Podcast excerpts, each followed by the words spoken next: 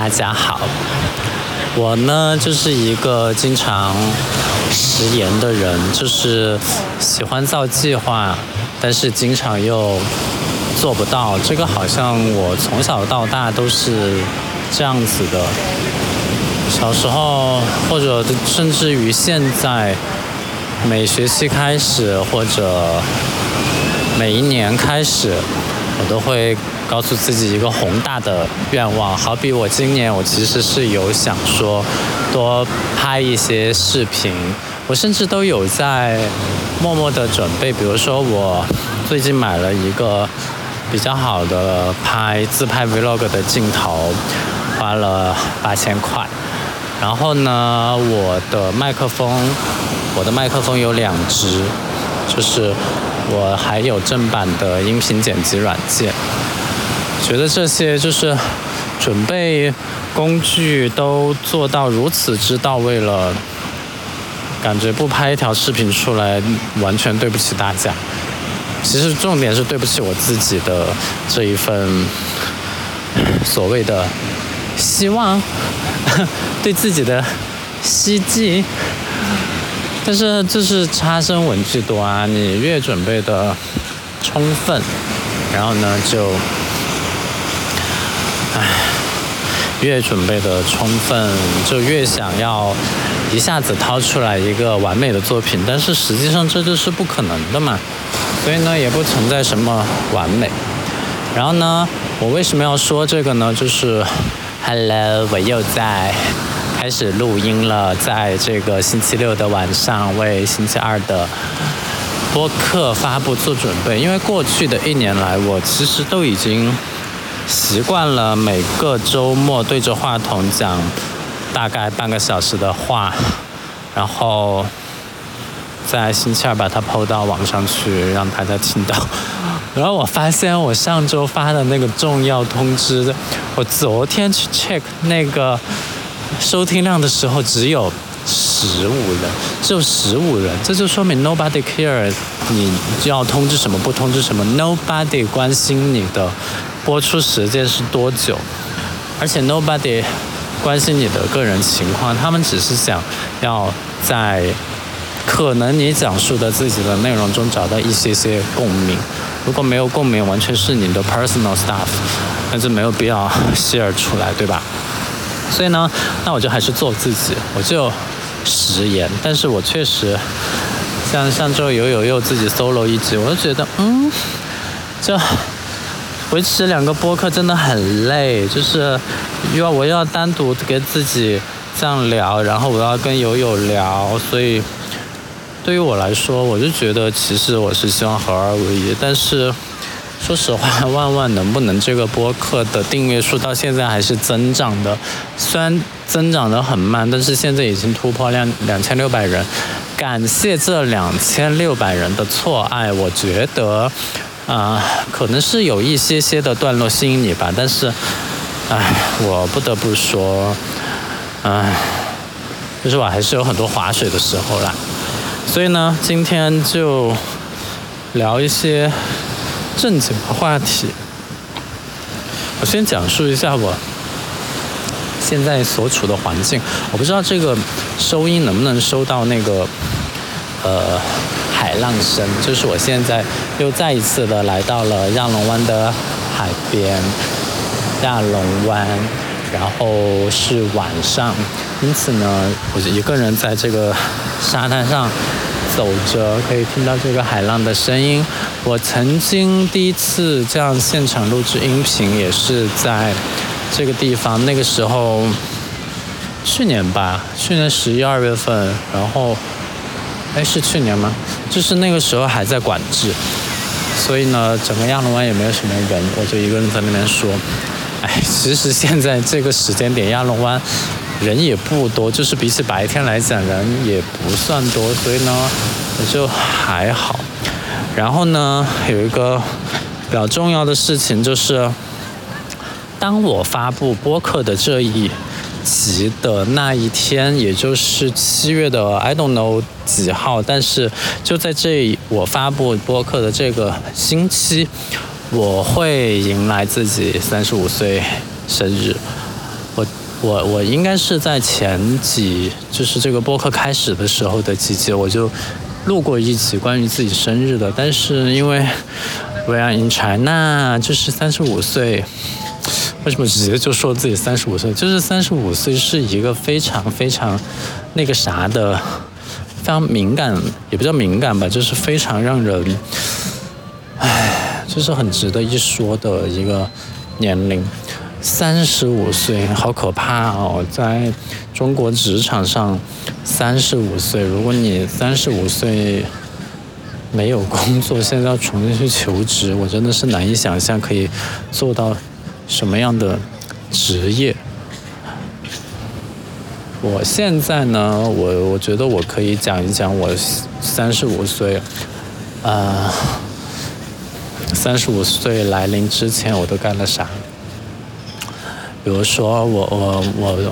我就分享一下我自己吧。虽然我觉得每次都分享我自己，感觉就像在出卖自己一样，显得自己没有一点的 privacy。但是呢，就是我，我觉得我很老实，然后呢，我也不会编故事，所以呢，我肯定就是分享的自己的故事。这个没有办法，我要我要我要做这个频道，我就只能这样。其实我其实不喜欢这样的。但为了就是因为我上周滑雪滑得太重了，整个节目也就十多分钟，然后根本就没有几个人听，所以我其实希望这一次能够录长一点。嗯，唉，好吧，那我呢？我是二零一四年才毕业的。哎，我二零一四年我多大呀？二零一四年我大概二十六岁，我二十六岁才毕业。然后当时因为读了一个研究生嘛，所以出来找工作。其实我当时我虽然读的是研究生，但是因为是文科，你知道文科如果说要读研究生，没啥用，就除非你继续往上读读博士，读到博士之后，然后可以进高校当老师，就这种是可以的。但是像我如果只是单纯的读一个。研究生，那出来还是其实跟其他本科生一样的找工作。我当时人生第一次正儿八经的去面试，我其实是先参加了一个宣讲会，然后那个是一个很有档次的购物中心，在当时看来，就它定位是高奢。唉，但其实当时成都也没有什么高奢的商场。你想一想，二零一四年我毕业，我参加宣讲会是二零一三年，成都什么太古里、IFS 都是二零一五一六年才问世的，所以当时对成都像现在这么蓬勃发展的商业根本就没有什么前瞻，就是没有预料到它有这么好的发展。所以呢，我去了之后我就。干了大概两个月，就就离开，因为我觉得，第一工资很低，就实习生工资很低。第二呢，我觉得不想跟一群商场里面的卖货的、什么招商的，也不是很有档次的品牌，至少他，我觉得跟我工作的人，他们的学历背景啊，他们曾经工作的地方啊，我都有点看不上。而且加之这是我第一次面试。我就进了，让我误以为面试是件很简单的事情，啊，然后没想到我接下来就从那一个百货公司离开之后，我就没有，就是很困难了。面试就是我去过电子厂，然后我去过。什么什么什么国企，然后我也去过一些建筑公司的宣讲会，反正就是去过很多地方，但是就是很碰壁，而且我大参加的都是春季招聘了，春季招聘根本就没有什么人招聘，春季招聘我感觉就是去贡献人头，去帮别人 HR。他 KPI 根本就没有人真正的在春招招人，然后叫招就是秋招招满，春招就算哪个公司想招春招，剩下来的也不是很好的料，因为秋招好公司就会把好学生捡完，春招就是那些一般的公司去捡一些漏网之鱼，所以怎么可能在春招有好的结果？就那个时候呢，就是我妈找关系，因为我妈一直在教育，就是高校工作嘛，她的培育了很多学生出来。然后呢，有一些学生他就发展的很好，就是说可以帮忙安排工作。其实那个时候已经是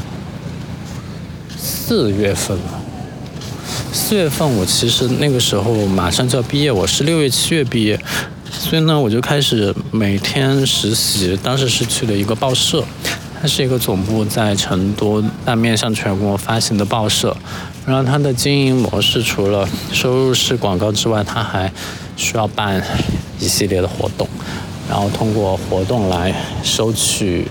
赞助费、冠名费、这样费那样费的东西。所以呢，这个是他的一个收入模式。虽然他报社肯定是一个国企，但是他是自负盈亏的那种，国家不会给他给钱，所以就先干吧。我记得我当时去那边做品牌，其实就是办活动，虽然也没有办什么很大型的论坛，但是是办了一个，怎么讲呢？就是一个比较小的，呃，公益活动，我都还记得叫小小铅笔，然后它是需要我们坐单程四个小时的车去到离成都，就是。四个小时能开多少公里？四五百公里吧，的一个一个一个镇上，然后去赞助那边的一个学校，我们来完成一个捐赠的仪式。所以呢，我就是人生的第一场活动，我就是办了这样的一个公益活动的捐赠仪式。他们当时策划的时候想了很多方案，没想到就是策划的人一个都不在现场，让我去执行。然后呢，我还是去抽一天时间，然后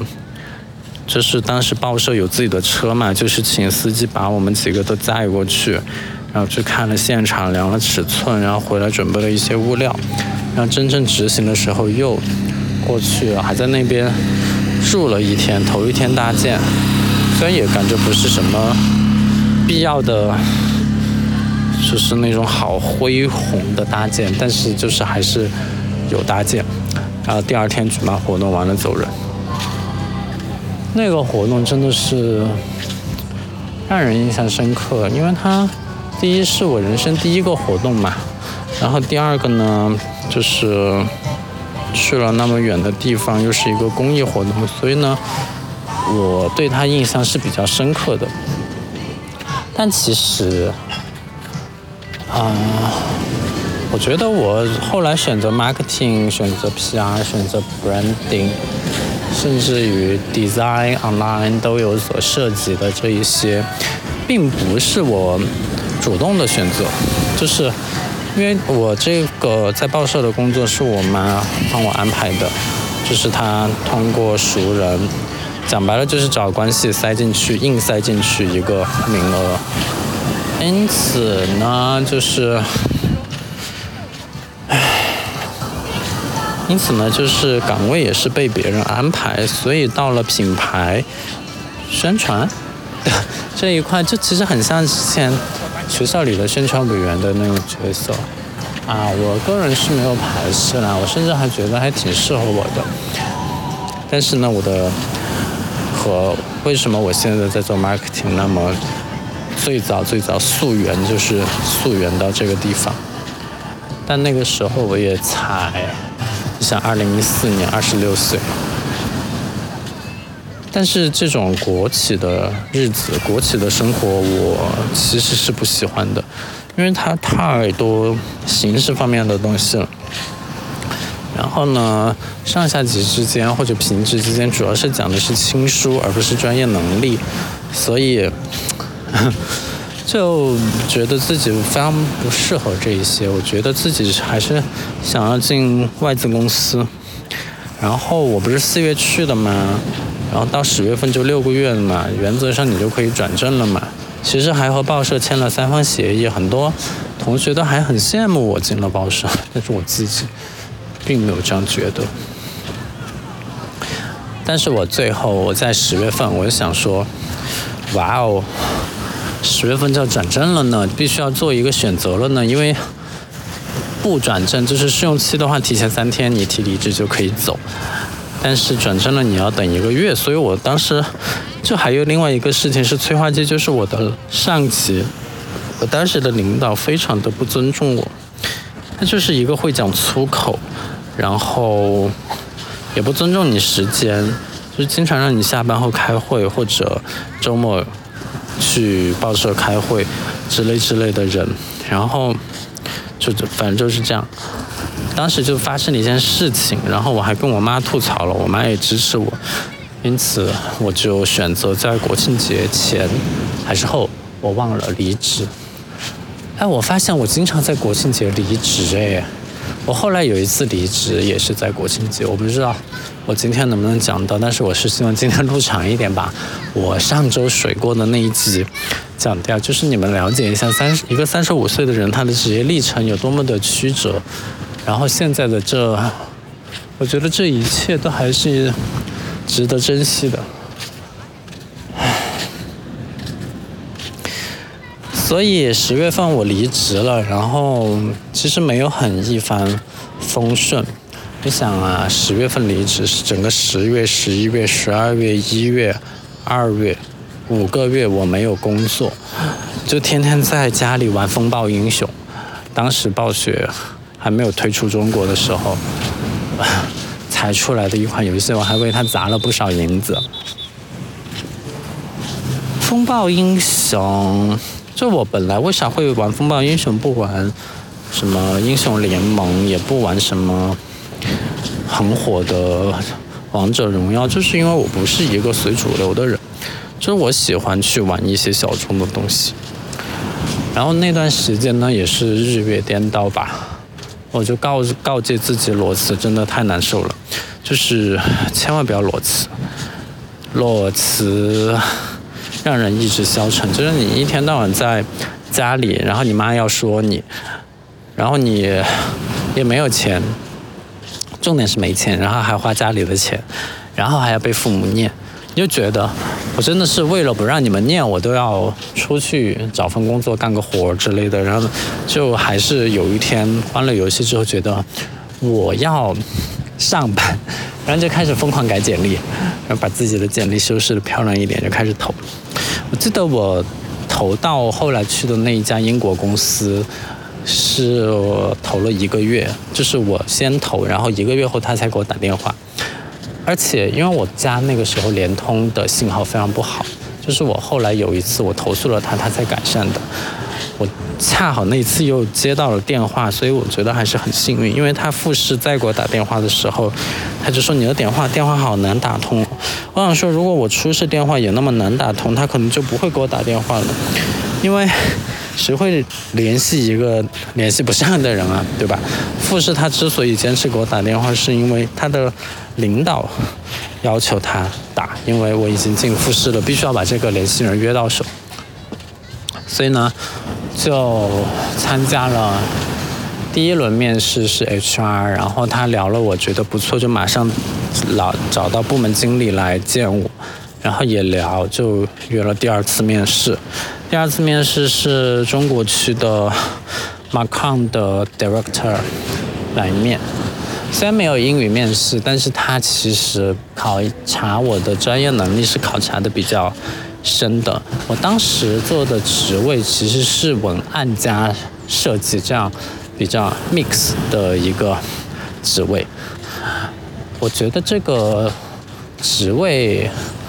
就是其实给我后来，包括我现在审稿、审照片，带来了很多的好处。就是我逼着自己去学习了设计软件。我本来开始是不会设计软件的，哪一个文科生会专门去学设计软件？但是。因为这份工作需要做图，然后我想说，我又不是学不会，我看了四天，对着 B 站学了四天的 AI，然后我把这个软件学会了。学会之后呢，就完成了面试的作业。完成面试作业之后，就去了第三次面试，然后就是董事长面，中间还隔了一个春节。那七天，我觉得我过得还不错，我还奖励自己去成都 FS 四楼还是五楼的一小馆吃了一个自助火锅。啊，今晚的月亮好亮啊！今天是农历什么时候啊？亚龙湾的沙子也太粗了。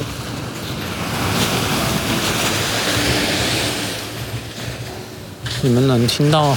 美高美酒店里面在唱歌吗？夜夜笙歌。它这个后来人工补的沙子真的是不是人踩的，粗到要死。之前的那些细沙完全不见了。我觉得三亚真的在糟蹋一些美好的事物上是非常得心应手。但是讲回来，就是说我后来以我觉得我之所以面试成功，是因为我要的工资特别低。这个算是我真的是，就是我之前在百货公司，我的是实习嘛，工资两千一还是两千二，就是他还是要你一周五天上全勤。实习生给了两千块钱，我都觉得不错。然后后来去了报社，也是实习进去，但是转正他就只给到了三千一，三千五都不到。而我的当时我的价位是，我说我要给到，就是想要拿到四千，这个是我觉得我毕业之后的一个理想工资。但是我去那个英国公司面试的时候，因为我。就是我自己怎么说呢？啊，我觉得我当时好像不是为了要保持一个比较高的度性价比，反正我当时要的工资很低。我在那个公司，我的起始薪资只要了三千三千五。我跟你讲，就是这个决定导致了我现在 base pay 这么这么这么低，全部都是由那个三千五开始。三千五，我真的是要得出手哦！三千五，那现在哪一个公司给我三千五就说拜拜？我妈给我零花钱都有三千五，在我裸辞不上班的时候，唉，三千五又给得出手。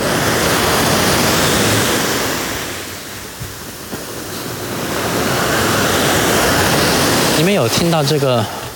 浪声吗？这个浪还是很大声，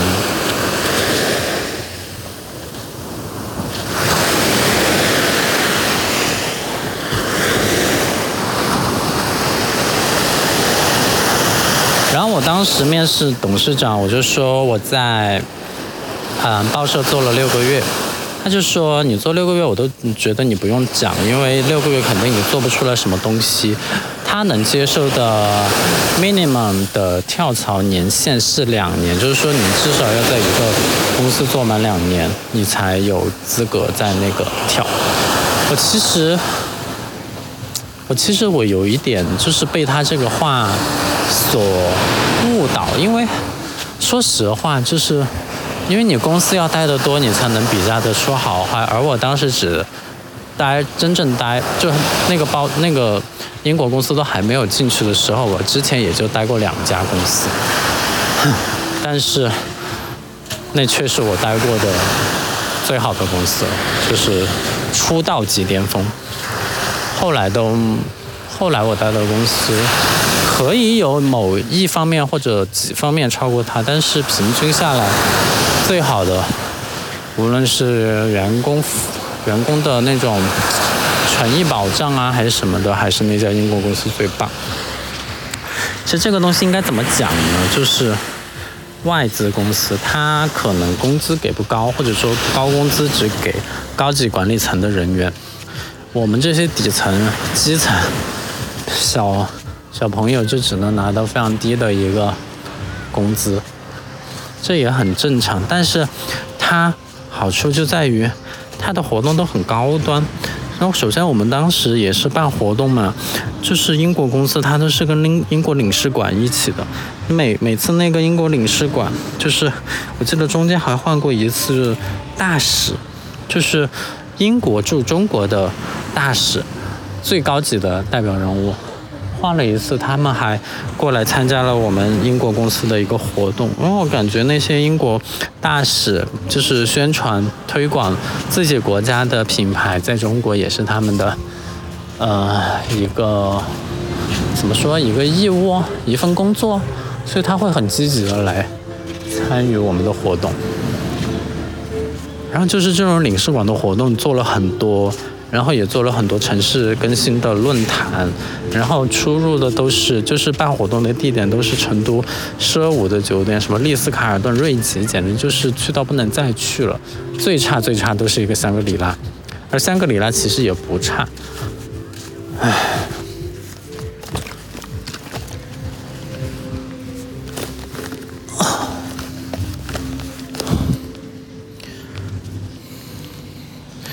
我觉得我今天可以把我三十五岁之前的这些经历回顾完，完全是因为在中国，三十五岁的人不配工作这个谣言或者说这个传闻已经是非常的不能说欲盖弥彰，简直就是呼之欲出，或者说已经大行其道。所以我觉得我今天可以多讲，或者讲久一点。然后我还记得当时面试的一个细节，就是那个董事长很能讲，就是两个小时的面试，我之后就再也没有两个小时这么长的面试，真的是两个小时的面试，全是他在讲。我以前以后的面试其实也基本上没有面到过总经理，都是下面的部门的负责人。OK 了就 OK，有的甚至都面不到总监，就，但是那个面到董事长，他真的是每一个进去的人他都要看，唉，两个小时啊！我出来之后我就直奔厕所了，然后呢，我才领悟到为什么 HR 当时跟我说这次面试主要是你听他讲的真正含义。反正我觉得我当时进去并不是他觉得我能力有多好，而是就是看着我便宜，然后就要了我。然后我在里面呢，我也给自己说，你才毕业，而且你又是裸辞过来的，你对公司要求不要那么多，你先在这边干一年、干两年，然后干到你可以跳槽的时候，你再说。然后我那个时候就真正的就干到了二零一六年的十一月、十二月份，我就走了，一年十个月、十一个月，很明显这个时间是偏短的，但是就是当时自己太短视了。我我当时非常希望涨薪，我三月份去的嘛，然后到第二年的一月份，虽然我前前一年只工作了十个月，但是他还是给我涨了顶薪，就是涨了百分之十，就是普调调百分之十就是最高了，但是因为我 base pay 低，所以也只调了三百块上去。我自己是不以为然的，但是我当时同事都跟我说，百分之十就是顶天了，不可能比这个再高。但是我想说，还不是因为我 base pay 低，他才愿意给我调百分之十，不然我如果是当时我的 base pay 有五千或者七千，还愿意给我百分之十，我觉得不可能吧。当然我自己我也是那种无欲无求的人，就不是那种无欲无求，就是说我希望我有一个 base pay，有一个很好的 base pay，然后呢。平时不需要给什么 bonus，然后年底就给个双薪，我觉得就行了，就不需要什么额外的几倍几倍的奖金。然后我希望公司制度是好的，就是是劳动法里面的那种公司。这家英国公司确实是劳动法里面的那种公司，但是我在那边待的时间太短了，而且我有多短视呢？就是另外一家。这我不是第二年之后，公司工资涨了三百，涨到了三千八。然后我当时跳槽，就是投投简历投另外一家一家民营企业做房地产的，他给我六千块钱，我就去了。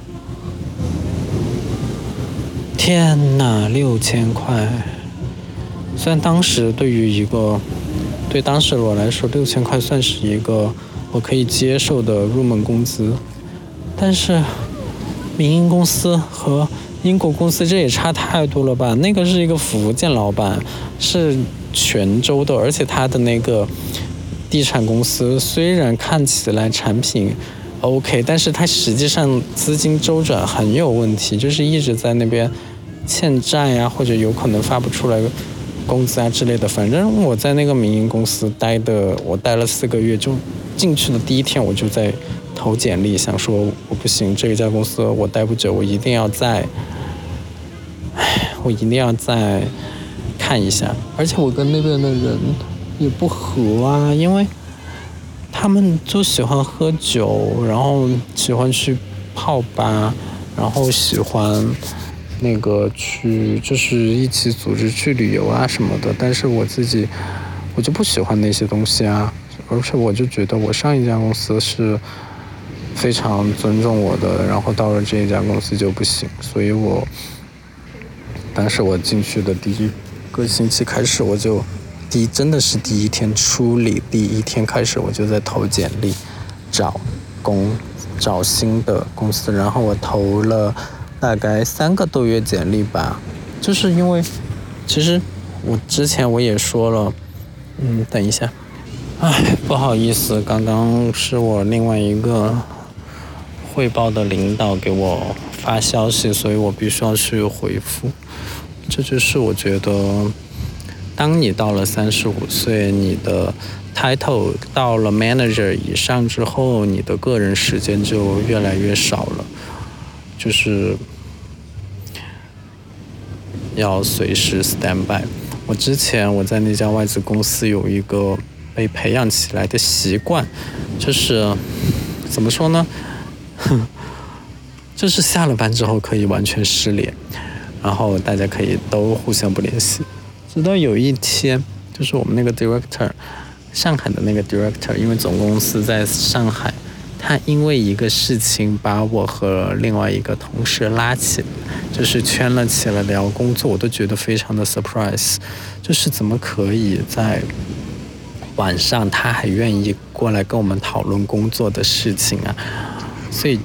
在外企不加班，或者说是下班之后失联是很正常的一件事情，再正常不过了。但是我们，我就是好景不长啊，我就是没有那个 sense 啊，我不知道自己得到的是最好的，所以我就去了那个民营公司之后，我就再投简历。好说歹说，我投到了另外一个算是外资公司的地方吧，就是它是香港的。也算是境外公司嘛，然后它的业务也是，就是国际上 global 的，就是跨国公司，总部在香港，然后它经营的品类和品牌，基本上也可以说是世界第一，只不过它定位没有那么高，所以呢，我一待就在那边待了四年，就是这四年我就觉得很浪费，因为我是平薪过去的。然后我民营公司给我六千，我受不了他们的环境，然后又换到了这家香港公司，我要求的工资还是六千块。就是我其实，我就说的很直接，我说我不是要涨薪，我只是说我要换个环境，那就换换换就换呗。那被对方也同意了我，但是因为这是一家就是盘子很深、规模很大，然后他就算你。这个人就岗位消失，或者说这个人不在，它这个运转也不会受到什么影响，就 就夸张到什么程度呢？就是我才去，我才去的时候，CEO 就离职了，然后 CEO 就空了一阵，然后好像是从印度尼西亚还是东南亚市场把那边的 CEO 搞过来。然后到了 China 这个 market，然后还有另外一件事情，就是市场部的总监也空了很久，起码空了一年多。就是我才来的时候是有一个总监的，但是我估计那个总监也才来然后他来之后好像是因为某一个什么问题，然后他就被总经理赶走了。当时好像是因为什么东西不合规还是啥的，嗯，反正就有点奇怪。咦，好恶心啊！我在我的手在沙子里面掏掏出来一个烟蒂，唉，好恶心啊！中国人旅游能不能爱点干净啊？这个沙子我还是不要抓了，抓的全是各种脏东西。然后呢，就是在那个在那个香港公司。就是我刚刚讲的这些情况，就是当高管都可以缺席那么久，而公司的正常运转不受影响的时候，可想而知，你作为一个比较低级的 officer 的这样的一个级别，你的存在有多么的无足轻重。就是我觉得我那个岗位可以没有的，我那个岗位之所以有，我觉得是我的。当时的那个上级，他为了让下面的 quota 不被削掉，而向申公司专门申请，然后招的我那个职位，就是新增加的一个职位，一个 quota。那个时候公司业务还算是稳健，然后后来就变得很神奇了。我入职到第三年的时候，公司就只出不进了，至少 office 的人是只出不进。他就不往办公室加人了，啊，就就就很很很神奇。我现在我想起我在那家公司工作的那四年，简直就是黄粱一梦的感觉。就他当然我也可以学到很多地方，在总部中国区的总部办的活动，还是市场部还是会办活动，办的确实比之前在在那个办的什么。商业的论坛要好一些，因为它这个是面向消费者的，它会有更多更 fancy 的、更潮流的东西问世，然后也见到了很多明星，大牌的就有王源、那个李宇春，然后很就算是再普通再普通的也有曹格，然后这样一类的艺人，而且曹格也不普通，好不好？人家上当年就是我们那几年上《爸爸去哪儿》可火了。反正总之就是，嗯，怎么说？就是我觉得我在那边像是被养了四年一样，就工作量真的是少的出奇，就是可以说是跟我在英国公司比的十分之一还不止。我以前真的是忙疯，就是我每天可以加班到八九点，但是在这边我每天下班可以准时走。而且我上班，我主要工作就是玩手机。我可能有的时候就是会完成一下总部交过来的任务，但是我在西区，就是因为我当时 base 在成都嘛，我在西区的 manager 完全都不管我的。然后我发现他自己也很水的，他上班也会玩游戏的，所以他也不会不会管我。当然，他说起公司的业务之类的，还是头头是道啊。但是他平时的那种行为习惯就也很一般啊。然后我就在他的治下待了四年。我第一年涨薪，你知道涨多少吗？涨百分之三。我六千块进去的，百分之三只有一百八。我觉得这个对我来说是一种侮辱，真的是侮辱。就是一百八，你还不如不给我涨。你为什么非要给我涨这百分之三呢？当然，现在看起来当时也是太年轻。你像我现在。在三亚的这个公司，普涨涨百分之三，那是很正常的事情，因为最多也才涨百分之五。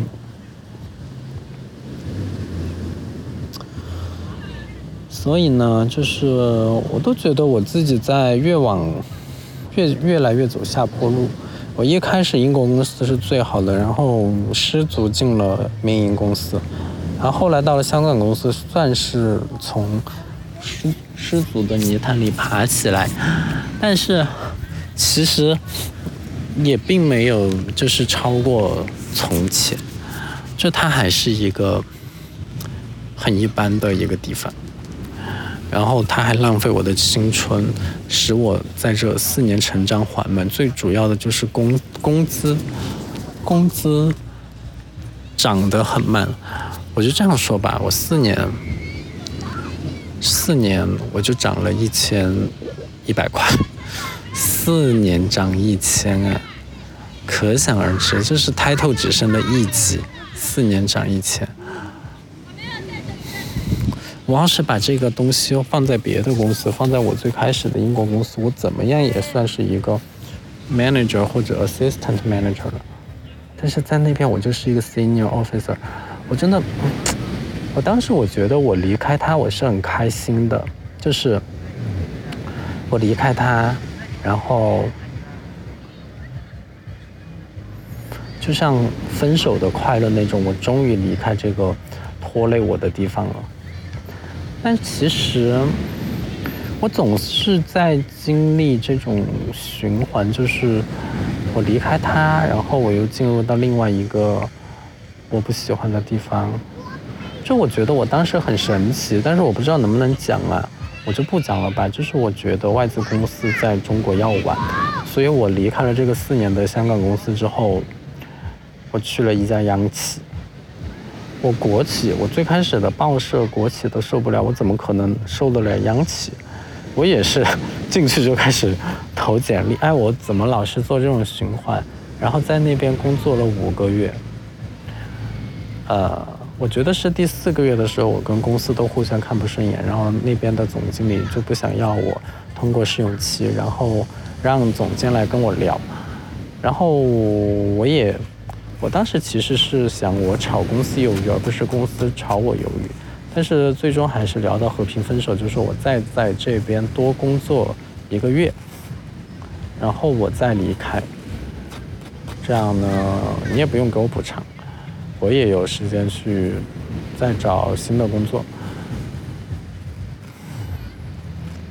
我那段时间真的又重新面了好多公司哦，互联网公司、民营公司。有的时候一个星期有三三个面试，但是因为那个时候都是疫情的第二年了，我到了央企，你看我是幺七年进的香港公司，然后工作了四年，二幺年出来，我还记得是五一劳动节出来，然后又是在国庆节离开，就是五一劳动节出来，二一年到。二一年的五月到十月，在那家央企，那家央企其实表面上是央企，哎，当然实际上也是央企，但是因为它才进入成都，所以它在成都的分公司规模非常小，是一个非常非常非常小的办公室，里面会议室甚至不隔音，就是进去之后说什么隔壁都听得见，然后工位也只有三四排。就大家没有任何隐私的，你说一个话，整个公司所有人都听得见，然后座位又很挤，我都不知道我为什么愿意去这种工作环境的地方，真的有病。我之前在的香港公司，虽然你再怎么把你养着，每天没什么事做，就是工资公司工资少一点嘛，但是他也没有要求你做很过分的事情啊。虽然我当时跟我老板也有点矛盾，但别人至少办公环境好啊，人家在成都最核心的地方的。五五 A 什么甲级写字楼租了整整一层楼，那这家央企才进入成都，在什么东二环某个地方，我都觉得像是在住宅楼上搞了一个，大概只有三四十平米，不超过五十平米吧，还是一百平米，反正非常非常小的一个办公室，我都不知道我自己为什么愿意去。然后他关键是也没有给我涨很多工资。他的试用期工，哎，我都我这个说出来，你们可能就觉得我疯了。他的试用期工资就比我当时的正式工资多不到五百块，四百块可能都不到，三百七十五，还是三百三十五，反正就，然后工作量又多了起码几倍，因为我之前香港公司你们知道，就是人很就是那个什么。人事很少啊，事情是我英国公司的十分之一啊，但是啊，我都觉得很神奇，我为什么老是愿意做这种抛弃好的东西，然后去不好的地方的这种这种经历，很神奇。然后我觉得我脑抽，然后十月份我又和那那个这家央企解约。我其实当时是被他的项目所吸引过去，然后呢，他其实几个项目真的都有问题，签约又解约，有虽然是标杆项目，但是可能因为理念不合，最后也没有搞下来，所以真的还是不能被这种。代签约就是代运营的项目、筹开项目所吸引过去，你真的就是要去那种以运营。虽然筹开项目也有一定的吸引力，但是因为他没开，所以他有很多变数，而且他真的是在骗我。我当时五月份过去，他跟我说八月份会搬到项目上的办公室，那个项目上的办公室离我家就几步路，然后到我离职的十月份都还没有搬过去，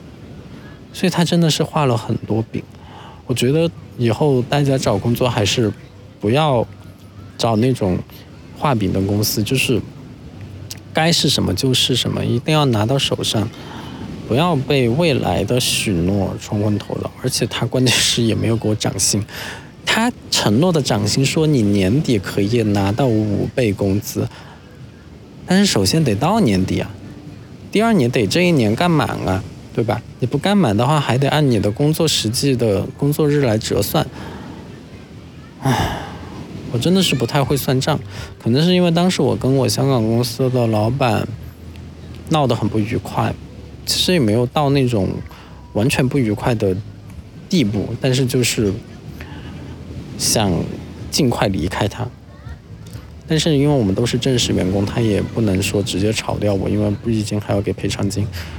哎呀，现在就觉得正式员工好幸福哦！你看，在那个啥，在那个央企，人家试用期说不要你就不要你。所以，如果现在大家有一份正式的合同，就是转正的话，还是要牢牢捏在手上，不要再浪费。于是呢，我就。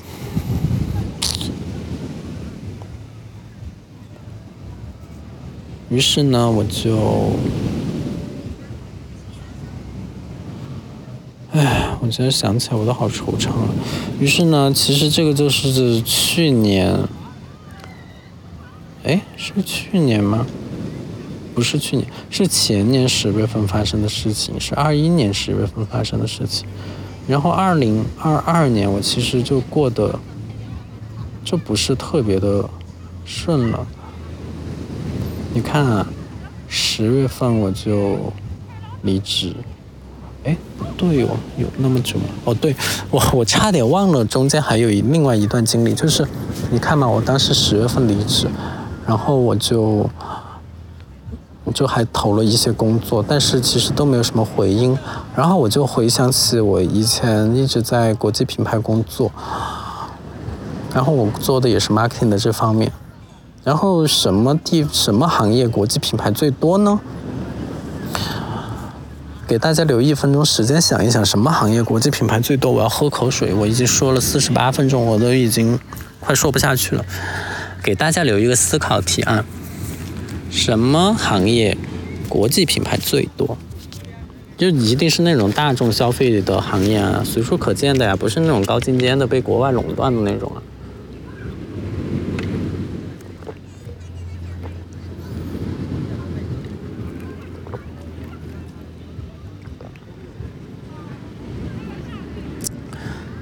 嗯，什么行业国际品牌最多？当然是酒店行业了。你看满大街的万豪、洲际、希尔顿，哪一个不是国际品牌？所以当时我就说我一定要去一家酒店工作。然后我本身就是刚刚我说的这三个酒店集团的高级会员嘛，其实也不是顶级会员，就仅仅是高级而已。高级就高到白金。虽然白金也是做任务来的，但好歹也是个白金。我对酒店的这个体系、对客房、对会议，因为我之前在英国公司工作的时候，经常去奢屋酒店开会，就还挺了解的。除了餐饮稍微弱一点，其他的各个方面都还挺了解的。然后我当时我就说我一定要去一家酒店，因为我对这些民营公司还是失望透顶。结果哟，酒店又是另外一个坑，因为当我真正进入到一家酒店，我还是面面试了很多家酒店啊，然后我后来也拿到了三家 offer，然后我选择了。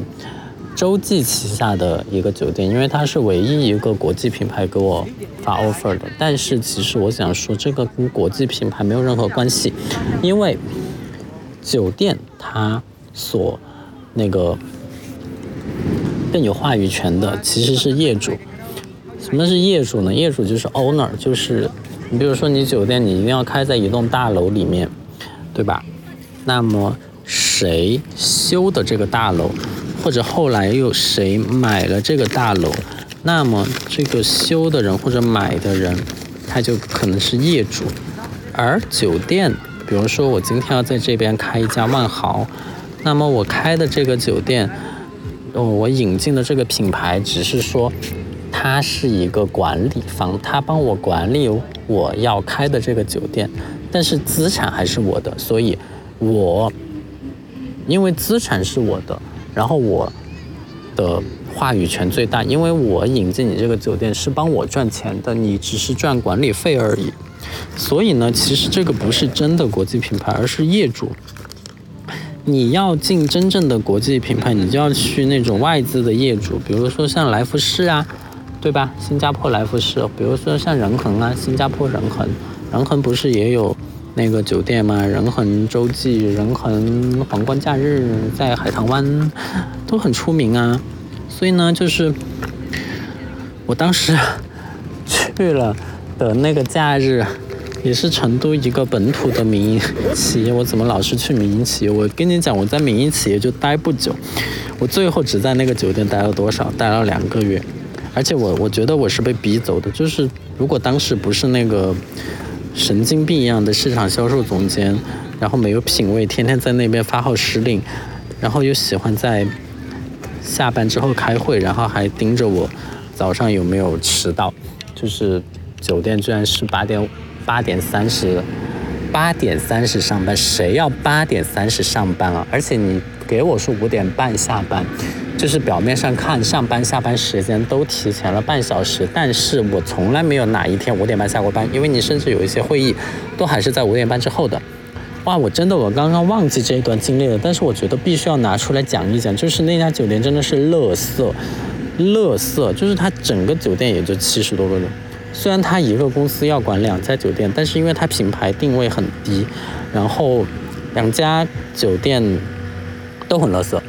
就是就是垃圾，垃圾中的战斗机那种。我觉得我这个人啊，就是我过去烂，就是那边的员工，我称之为烂烂泥扶不上墙。就是我的那些 idea 方案，我帮他们变得更好，就就抽不上去，那边就是 get 不到，然后就还还怪你，他还怪你的做事方式，怪我先进的做事方式。我也不是吹嘘自己先进，但是我觉得我的这种东西。肯定还是有一定可取之处吧，毕竟我的工作经验又是在那么的之前工作的长的，也一直是跨国公司里面，我的品味、我的 sense 不差的，就是但是你连这个都 get 不到的话，然后又先招了我，然后又招了一个市场销售总监来，来天天挑我毛病，我觉得这个就。让人难以接受，所以我最后因为某某一次的什么迟到还是啥事情，他非要逼我写检查还是啥，然后我就愤而提离职。这我觉得，嗯，那就嗯，我走，那我走，反正这个人也很难招，你自己再去招一个吧。而且说实话，这个酒店行业的工资真的不高，他。它好就好在它包吃包住，但是谁要去住他的宿舍？所以它对于我来说就是一个包吃的作用而已。那包吃，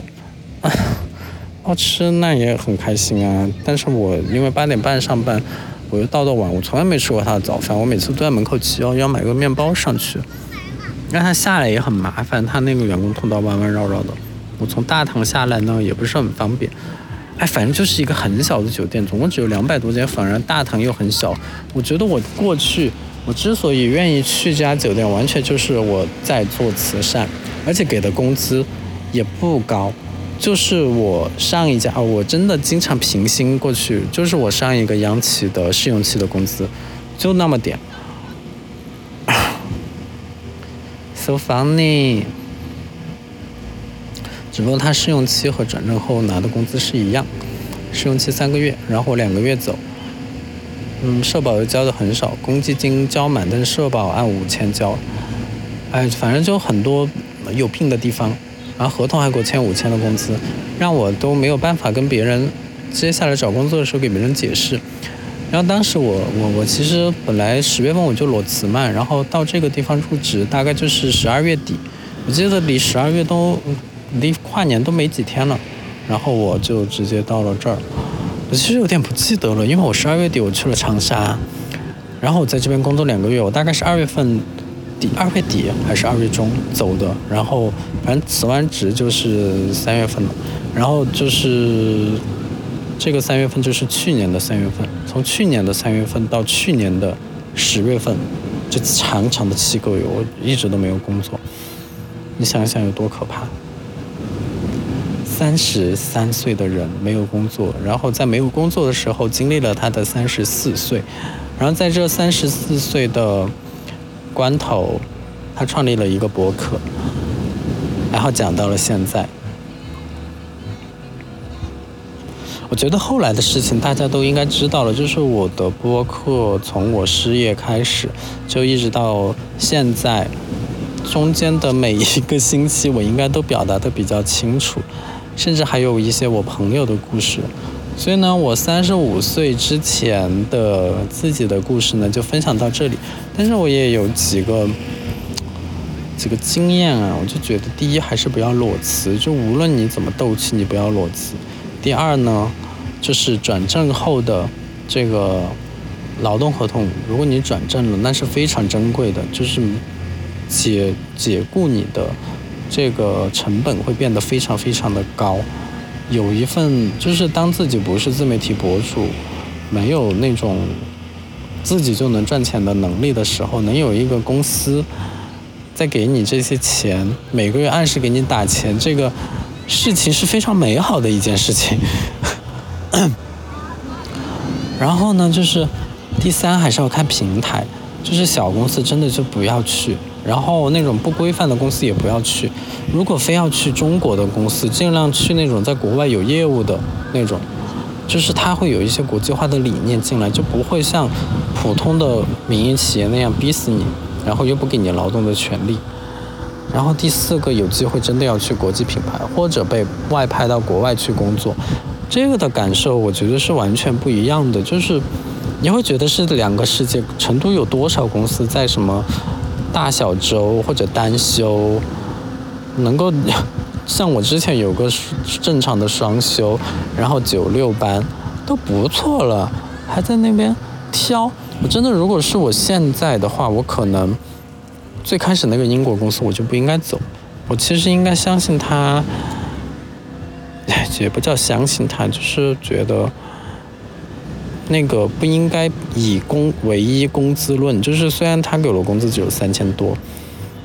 但是我们还是要看。而且我当时我父母也没有现在这么，就我父母当时也虽然也谈不上年轻，但是至少也不像现在一样濒临退休，就是还是可以支持我一点。我其实应该在那个时候给自己打下一个很好的基础的。所以职业选择还是很重要，但是最最最重要的一点就是自己不要意气用事，不要因为自己和上级和同事的关系不好而愤然离职，尤其是不要裸辞，裸辞真的嗯太可怕了。哎呀，裸辞之后会爽一点，但是一旦你一个月两个月找不到工作，然后你的同学你的。伙伴都来找你说话，然后请让你去吃饭，你又没有钱的时候，你真的过得非常的痛苦，你就一天天的都不会出门。你像我当时我就不出门，我都开始自己做饭，想着怎么省钱怎么来，就那种生活谁愿意再继续过下去呢？对吧？就你现在有个人每个月按时给你打钱，我就是我觉得我还是挺幸运的，就是我做了一个选择，就是我没有留在成都继续在成都耗下去，我选择了到外地，因为我以我当时我其实是把自己的简历搞烂了，就是成都的公司可能，那虽然看到你是个名牌大学的毕业生，但你老是跳来跳去，然后又工作不畅。谁看你也不会有那个什么好的一个想法嘛。但是呢，你出来之后，那别人就另眼相看啦。你是一个发达省份来的，发达城市，成都算是发达城市吧，至少是一个商业很繁华的城市过来的人，那别人就会对你另眼相待啊。然后我甚至我在这边，我就是裸辞，裸辞这么多个月，我拿到的薪水还涨了，就是。我觉得还没有涨到我预期水平，但是涨了就不错了，然后 还可以供得起自己家里的房贷，所以我其实现在我已经看得比之前开很多了。而且你说三十五岁这个坎吧，三十五岁，三十五岁还是要看自己有没有能力。如果你是属于没有能力的人，我建议你就不要有那么多的想法。但是如果有能力，我觉得三十五岁也绑绑不住你，你就多存一点钱，然后以后出国留学，因为国外留学又不看年龄，就挺好的呀。所以，我还是希望大家不要焦虑，就是三十五岁虽然听上去很可怕，但是你好好珍惜自己拥有的。组合一下手，捋一下自己手上的牌，好好组合一下，一定可以打得很好。还没有到三十五岁的人，我觉得就不要意气用事，先积累好自己，这样你到了三十五岁的时候才不会紧张。然后我衷心的在最后衷心的祝愿一句：发明三十五岁的人要怎么怎么样的这个人，我祝你。就这样吧，下个星期再见。